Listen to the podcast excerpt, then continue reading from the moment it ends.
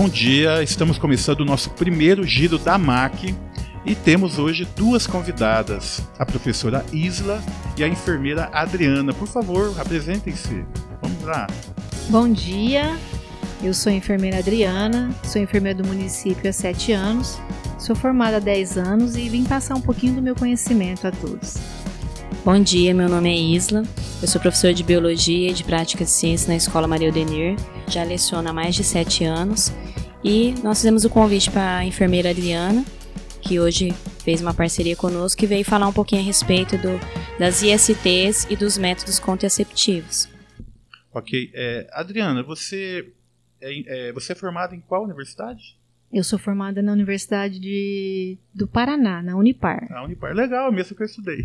Ah, Me é formei legal. lá em, lá em Umuarama. Muito bom. Fui a primeira turma da faculdade. Legal, bacana. Bacana. E o trabalho que você veio realizar hoje com os alunos é, é só com os alunos do primeiro colegial, né? Sim. Então conta um pouquinho aí como foi o dia para você, como foi dar a palestra aí para os nossos queridos alunos do primeiro colegial. É, primeiramente, eu quero agradecer, né, é, pelo convite, né, pela confiança no nosso trabalho. A professora Isla já havia me convidado em outra oportunidade e hoje veio a calhar o dia certinho, né? Então, assim, é muito gratificante passar um pouco do nosso conhecimento. A gente não sabe de tudo, mas a gente tenta passar um pouquinho do, do nosso conhecimento. Até porque a gente está numa era muita fake news e a gente gostaria de passar um pouco do, do nosso conhecimento, que é muito gratificante. É, eles, eles se informam mal, né? Você quer dizer na internet, né? Que hoje a internet está aí livre para todos e você acha que muitos desses conteúdos que chegam até eles, essas informações que chegam até eles são falsas, assim, são Isso, a maioria sim, porque a gente vê é, as doenças voltando, né? E as pessoas sem responsabilidade, principalmente na questão que nós abordamos hoje, que é a ISTs, que é as infecções sexualmente transmissíveis. É, deixa eu perguntar uma, uma, uma coisinha para a Isla, que é a professora de biologia, né?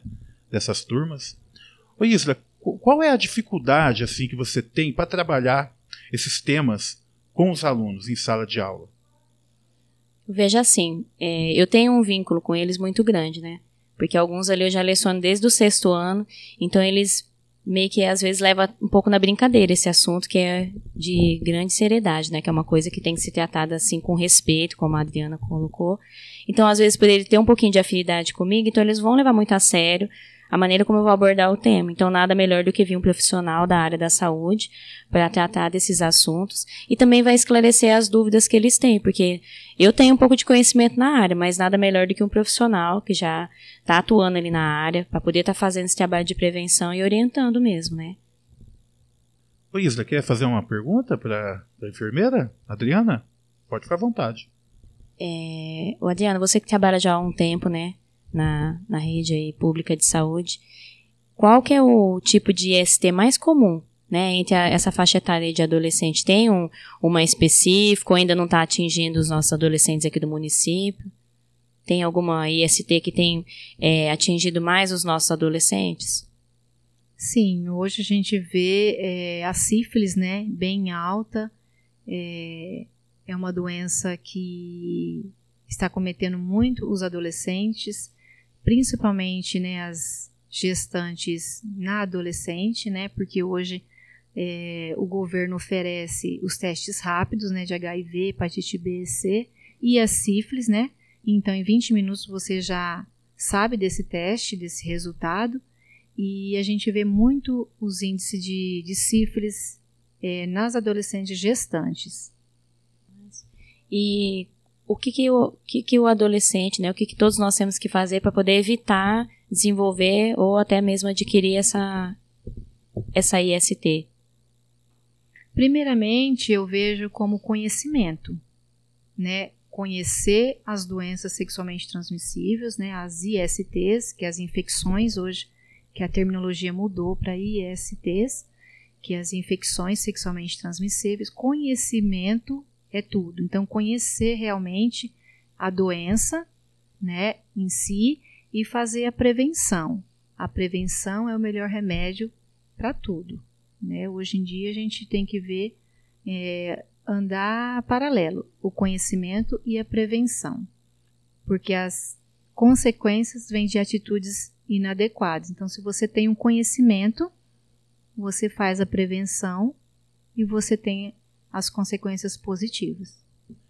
Essa terminologia, é, terminologia, né, o termo correto, essa mudança, né, de DST para IST, é, é recente agora? Porque eu não tinha ainda ouvido falar nessa mudança. Então trocou-se o D por I. Isso, trocou porque quando você fala de doença, você caracteriza a pessoa, né? Então você meio que se afasta, você cria uma, um estigma, né, dessa pessoa. Então quando você fala em infecção, geralmente a pessoa tem a infecção, ela transmite sem saber que tem. Quando você fala, não, aquela pessoa está doente, tem a doença, você cria uma barreira contra aquela pessoa. Agora, quando fala de infecção, não. Às vezes a pessoa tem a doença e acaba transmitindo sem saber. Qual é a faixa etária mais atingida? Vocês têm dados assim para poder disponibilizar para a gente? Estatisticamente não, mas os índices de, de IST são, infelizmente, nas mulheres ainda casadas. Mulheres casadas? Mulheres casadas porque até é, antigamente a gente falava que existia o grupo de risco, né? É, as mulheres que trabalhavam com o sexo, né, eram as mais que tinha mais promiscuidade. Hoje não, hoje as mulheres casadas, infelizmente. É, no caso, então, pelo que eu entendi, né, se as mulheres têm essas infecções, é porque os homens estão trazendo de fora, né, de fora do casamento, eles trazem essas doenças, passam para as mulheres.